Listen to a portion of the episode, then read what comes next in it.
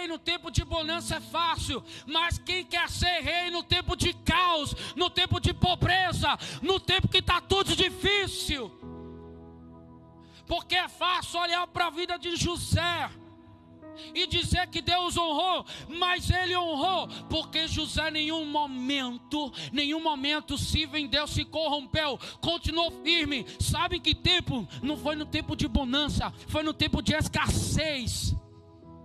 Ele mostrou quem ele era de verdade. Ele não negociou, ele não se vendeu. Ele não deitou com a mulher de Potifar.